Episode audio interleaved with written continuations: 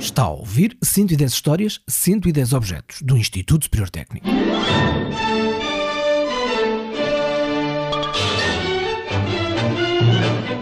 Em 1957, um filme de Hollywood começava com a imagem de uma sala enorme, com um soalho inspirado na pintura cubista de Pete Mondrian. Nessa sala, enorme, espaçosa, estavam espalhadas, de forma muito organizada, diga-se de passagem, várias máquinas que eram tão somente o topo da tecnologia em 1957. E entre elas estava uma máquina igual ao nosso objeto deste episódio. A máquina perfuradora de cartões. O tal filme de 1957 chama-se Desk Set. É uma comédia romântica com Catherine Hepburn e Spencer Tracy, que aborda, talvez pela primeira vez na história do cinema, uma questão complicada.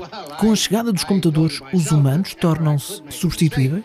Yeah, but not funny, Watson. It would never work. Why?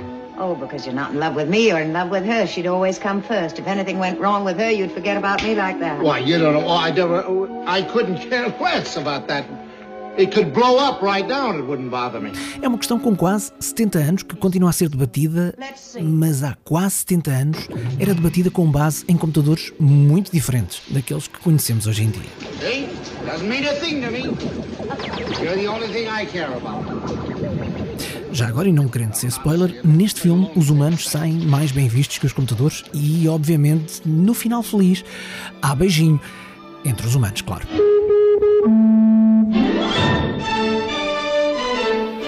Mas mudamos de bobina. Este é o som de um filme informativo dos inícios dos anos 60 do século passado. Data. More and more people are working at the processing of data. Falava da diferença entre a linguagem dos humanos e a linguagem dos computadores e como essa, chamemos-lhe, tradução era feita.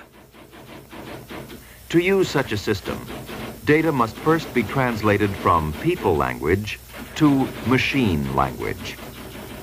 This is done by punching holes in each card. É nestes punch cards, os cartões perfurados que levavam aos computadores da época a linguagem dos humanos já traduzida, que vamos concentrar-nos, porque estes cartões não foram importantes, foram muito importantes para os alunos do técnico. E para alguns atuais alunos do técnico, ainda são muito importantes. Estamos no campus do técnico, no Tagus Park. Nós estamos a conversar no espaço que vai ser dedicado à coleção das TIC, Tecnologias de Informação e Comunicação. O meu nome é Teresa Vazão, sou professora do Departamento de Engenharia Eletrotécnica e Computadores e ensino aos alunos como funciona a internet. A cadeira que eu ensino normalmente é redes de computadores. Estamos rodeados de computadores, muitos deles já bastante antigos, mas vamos falar de tempos ainda anteriores àquilo que nós temos por imagem de um computador, não é? Sim, sim, claramente. Vamos falar da perfuradora de cartões, de uma máquina que existia no técnico quando eu era estudante, nos idos anos 80, que era o IBM 360. IBM 360 que não foi de todo uma máquina qualquer. Ficou conhecido, por exemplo, por ter sido determinante na ajuda que deu num certo acontecimento ocorrido a hum, 20 de julho de 1969. It's one small step for man, Exato, este mesmo. one giant leap for mankind. Este computador, agora objeto histórico do museu, foi essencial para fazer os cálculos necessários para levar o homem à Lua pela primeira vez. Aqui vamos falar de uma outra coisa, de como este sistema de perfuração de cartões, a que a IBM já recorria bem antes de lançar o próprio 360, utilizado pela NASA e pelo técnico, dizia eu de como este sistema era importante para ensinar programação. Portanto, hoje em dia, qualquer programador consegue fazer uma aplicação, como por exemplo o Facebook, no seu computador pessoal. Para isto, abre um programa especial chamado editor de texto. No editor de texto escreve o seu código naquela linguagem que ele resolveu escolher, é como a gente fala em português, eh, chinês, francês, eh, assim os programas falam em determinadas linguagens, escreve com o seu teclado, vê as instruções no ecrã, no final executa o programa e várias coisas podem acontecer. Se for muito bom programador, aquilo corre tudo bem à primeira, o que nunca me lembro de ter acontecido, pelo menos na minha vida de aluno ou de professora. Se for um programador mais ou menos, tem alguns pequenos erros que derivam de ter escrito mal as instruções e, portanto, tem que corrigir. E se for uh, um programador intermédio, as instruções até nem têm erros, mas a lógica das instruções está errada. É como se, por exemplo, pusesse primeiro o bolo no forno antes de misturar os ovos. E, portanto, aquilo não vai funcionar. Portanto, isto hoje em dia é tudo muito rápido. A gente faz um erro, corrige, faz um erro, corrige e consegue numa hora fazer dezenas de erros e corrigir dezenas de erros. Porque é só ir lá. Porque é só ao... ir lá, é só escrever, é só ver, é só executar, é só corrigir e, portanto, hoje em dia a programação é em tempo real. Portanto, a gente introduz umas coisas no computador, vê umas coisas no ecrã, mas não tem a percepção daquilo que a máquina faz por dentro para fazer as magias que a gente tem acesso no nosso dia a dia. Se a gente voltar ao mundo do IBM 360, que já era um grande avanço, as coisas eram um bocadinho diferentes. Como é que as pessoas programavam? Tinham umas folhas de papel e nessas folhas de papel era uma folha quadriculada com 80 colunas e um conjunto de linhas. Em cada linha preenchia num quadradinho um caractere. Um A, um 1, um 2, um espaço, quando queria mudar de palavra, e portanto cada linha era uma instrução do programa. O programador entregava aquilo aos técnicos do centro de dados, portanto, os técnicos do centro de dados iam pegar naquele conjunto de instruções, usando uma máquina que era a perfuradora de cartões, iam transformar as ordens do programador em ordens que o computador conhecia. Uhum. Depois colocavam aquela pilha de cartões na máquina, a máquina lá digeria aquilo com o intermédio de uma pessoa chamada o operador que acedia ao IBM 360, neste caso, para programar, e em resultado, em vez de sair num ecrã, como a gente agora está habituado, saía uma listagem em papel, naquilo que se chamava uma impressora de rolo de papel contínuo, porque eram umas folhas enormes, e o resultado poderia ser um de três. O resultado da execução de um programa correto, como por exemplo o desenho de uma figura de, ou um cálculo qualquer, o resultado de um programa de uma execução incorreto, por exemplo, se eu quisesse desenhar um quadrado, saía-me um retângulo, ou um, uma listagem de erros enormes porque a pessoa se tinha enganado. A este detalhe e ao tempo que tudo isto demorava, já vamos voltar daqui a pouco. Agora, como é que a gente fazia isto? Portanto, eu chegando à máquina, o que é que, o que, é que eu fazia na máquina? Portanto, a máquina era composta por duas partes diferentes, uma delas que era a parte que fazia a, a perfuração de cartão, outra delas que era um teclado aonde o utilizador podia interagir e dizer como é que queria perfurar o cartão. À boleia dos filmes informativos da década de 60, podemos dar-lhe aí desse lado uma ideia do som que a máquina perfuradora de cartões fazia e era muito semelhante ao de uma máquina de escrever. Aliás, o aspecto físico dela também é muito semelhante a uma máquina de escrever. E, portanto, na parte de cima da máquina, ela tinha duas espécies de tabuleiros. Um deles, que era o feeder de papel, que era onde se punham os cartões por perfurar. The cards should first be joggled into a smooth deck to ensure proper alignment and feeding.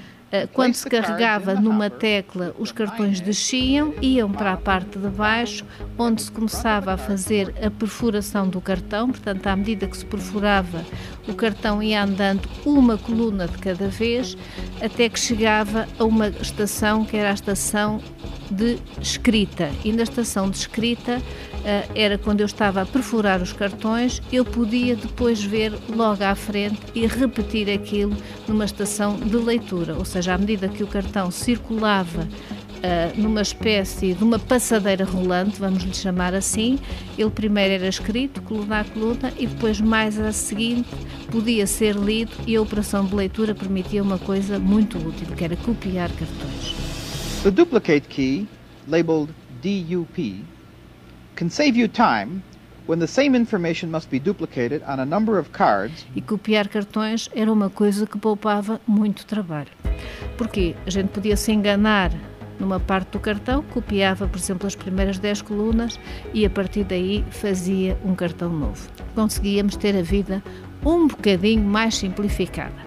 Quando se acabava de perfurar o cartão, carregava-se numa tecla chamada Release. Labeled REL on the top row of the keyboard. E o cartão subia para um stacker onde no final do programa se iam buscar todos os cartões perfurados. Este processo podia demorar horas, muitas horas, e ao mesmo tempo não podia demorar muito. Porquê? Porque para o resultado da programação ser convertido, como já ouvimos, em papel, os cartões tinham de ser entregues até uma certa hora na portaria do pavilhão central do técnico, onde havia um número muito limitado de operadores no centro de dados. E havia sempre longas filas de alunos para entregar dezenas, centenas de cartões, cada um. Ah, e só mais um detalhe: as coisas ainda podiam correr mal até lá. Porque havia uma hora limite para entregar os cartões. Sim. Eu sou uma pessoa naturalmente desastrada. A É fila a professora que está a dizer. Sou, sou, sou, mas é verdade. Quem me conhece sabe que é verdade. A fila de cartões era muito grande, Uhum. o elástico era muito velho e aquilo caiu-me tudo no chão. Ah. E eu tive que conseguir descobrir os furinhos certos para a numeração dos cartões e consegui num programa enorme que se destinava a fazer uma coisa muito. Na altura eu achei muito interessante, que era converter linguagem romana para texto, que é uma coisa muito difícil, porque o português, como sabe, é uma língua com muitas exceções. Era o nosso primeiro programa de computadores. Eu tive que estar ali uma hora a conseguir eh, meter aquilo em ordem muito rapidamente e tive cinco erros de compilação. Foi a minha vitória. Se, por mero acaso, aí desse lado, se estiver a questionar como é que ter 5 erros num programa de computador pode saber a vitória, vejamos. Cada vez que havia um erro, a minha única hipótese era ou o erro era total e eu tinha que fazer um cartão novo, ou então tinha que, que copiar uma parte e depois inserir a parte nova. Em cada cartão que tivesse um erro. E os programas escritos podiam, como já referimos, ter dezenas ou centenas de cartões.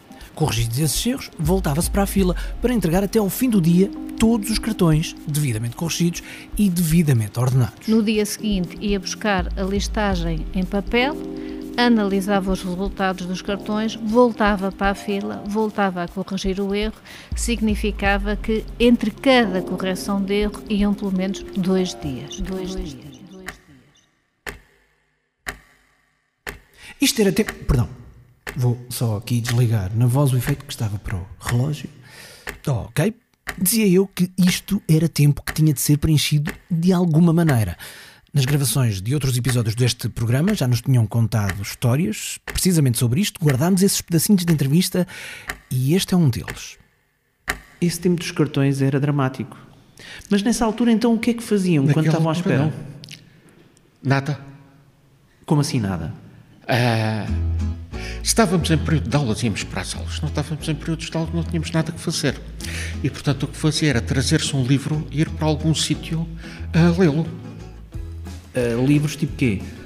Fosse o romance, qualquer coisa que nos ocupasse o tempo, porque durante aquele ah, hora, que era o mínimo que demorava entre ah, recolherem os programas e apresentarem os resultados, eu não tinha dado absolutissimamente o que fazer. Quer dizer, esperava que o programa já tivesse, ah, já tivesse descoberto todos os erros ah, possíveis. E, portanto, era comum nessa altura, ah, durante agosto, haver alunos a, a, a correrem programas. Eu fiz, muitos dos programas eram feitos em agosto, porque demorava tempo a fazer, e, portanto, os alunos sentavam-se na escadaria do pavilhão central a ler um livro que era dos bons sítios para, ah, para ler. Fresquinho? Ah, Está- Fresquinho, Estávamos à, em à agosto. sombra, de tarde. Ah, eu lembro-me de ler na altura, num jornal, ah, falarem da cultura dos alunos do técnico, porque está, havia alunos permanentemente a lerem livros na escadaria do pavilhão central. Esta história, que é a prova que no tempo perdido à espera se ganhava outras coisas, foi-nos contada por Mário António da Silva Neves Ramalho, sou professor auxiliar do Departamento de Engenharia Mecânica, área científica de controlo e automação industrial. Mas a professora Teresa Vazão também tem histórias destas para contar. Diga-me uma coisa, o que é que fazia nos tempos de espera? Ia estudar outras coisas, ia ler, ia ao cinema. Lembro-me um filme de que se lembra que foi ver nos tempos de espera. As- os ciclos de cinema da Gulbenkian dos Weston, John Wayne. Now, I'm cold and hungry and wet and tired and short tempered. So get on with it. Eu era fã de ir aos cinemas da Gulbenkian, John Wayne, de ficção científica. Associo muito estes filmes à minha geração de programação, assim como associo, por exemplo, as músicas do Bruce Springsteen. Porquê? Porque eram aquelas que eu ouvia quando estava em casa a fazer o código. Ainda hoje, quando, vou, quando fui ao Rock in Rio, lembrei-me, olha, lá estou eu na perfuradora de cartões do técnico. Lembra-me aí uma canção do... Born in USA, por exemplo. Que infelizmente não podemos passar neste programa. Mas pode ficar um bocadinho de rock, não pode?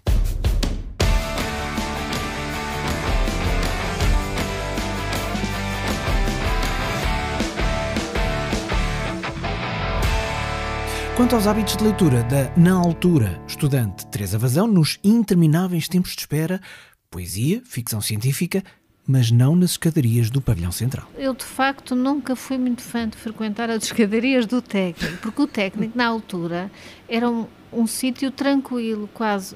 Não tinha as torres, não tinha metade dos edifícios que tem hoje, não tinha praticamente carros, que é uma coisa espantosa, e tinha jardins. E eu gostava muito de ir para aquele jardim que fica entre o pavilhão de civil e, o pavilhão, e a torre de, a torre de eletricidade, a Torre Norte, exatamente. E, portanto, o meu grupo de estudantes íamos todos para o jardim, ainda fizemos ali muitos programas naquele jardim, sentadinhos na relva, onde o senhor Carvalhosa depois deitava os foguetes, portanto, havia alturas que tínhamos que sair do jardim para irem deitar foguetes, mas pronto, era a esperança do futuro, ao fim e ao cabo, que se calhar nos agarrava aquele jardim. Essa história dos foguetes Vamos contá-la num outro dia.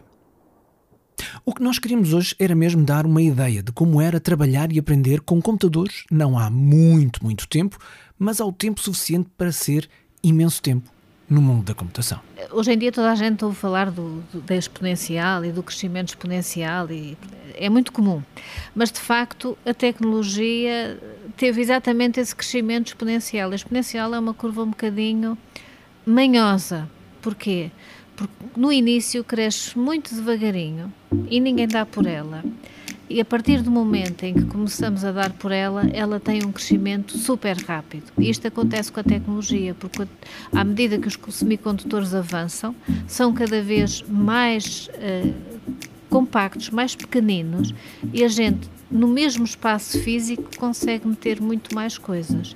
E como consegue meter muito mais coisas, as máquinas ficam muito mais potentes e muito mais pequeninas. E obviamente o ser humano é muito criativo, portanto, quando lhe dá uma coisa mais potente e mais pequenina, ele consegue fazer coisas muito mais interessantes e muito mais criativas. O ter assistido a esta evolução em tão pouco tempo dá-nos uma percepção interessante de que Primeiro, as lendas que criaram este mundo ainda estão vivas. Isto é uma coisa muito interessante para as gerações novas perceberem. Por outro lado, faz-nos perspectivar que a gente não consegue imaginar como é que vai ser o mundo daqui a 5 ou 10 anos, onde é que a tecnologia nos vai levar quais são as coisas que eu vou conseguir fazer que hoje nem consigo imaginar que existem. Eu, quando era aluna do técnico, nunca pensei ter uma coisa no meu bolso que fosse muito mais potente que aquela máquina fantástica que eu tinha que me permitia fazer coisas maravilhosas. Nunca me passou tal pela cabeça.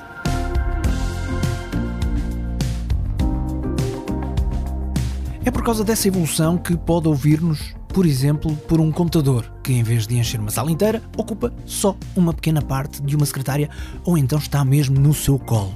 Um computador em que pode estar a fazer mil e uma outras coisas ao mesmo tempo e não só uma operação de cada vez.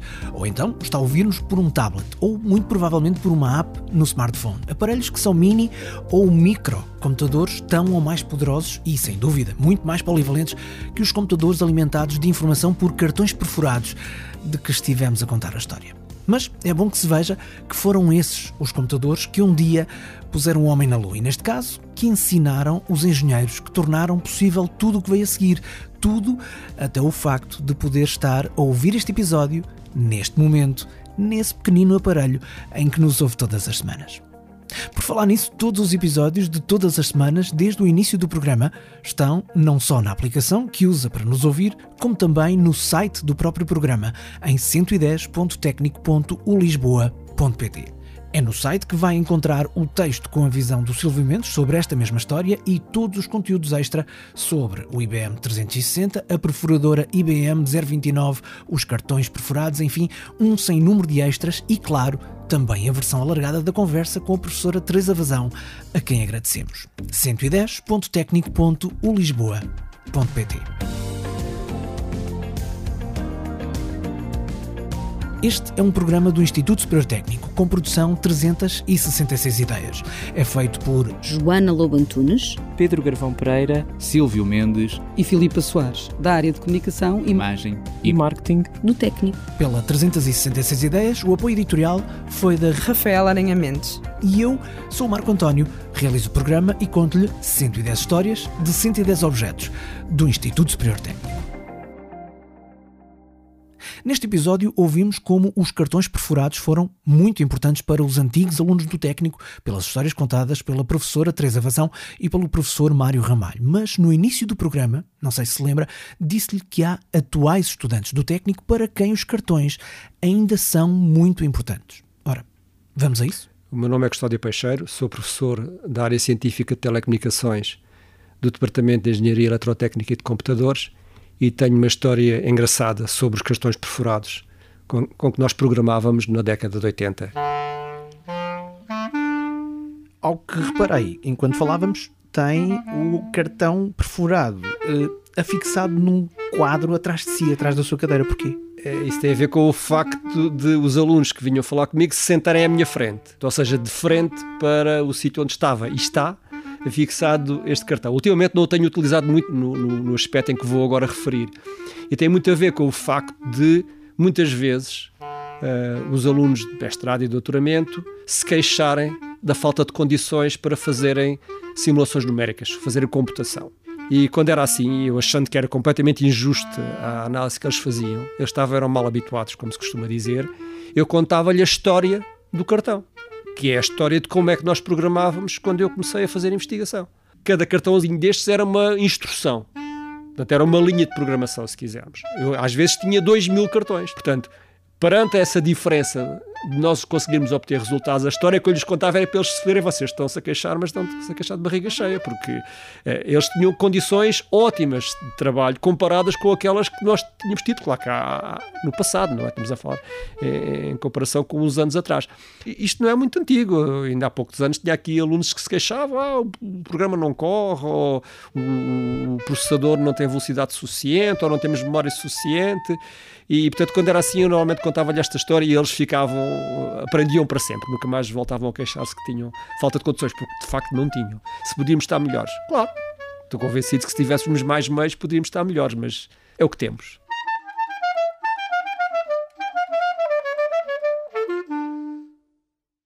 «110 histórias, 110 objetos» do Instituto Superior Técnico é uma parceria com o público. O público fica no ouvido.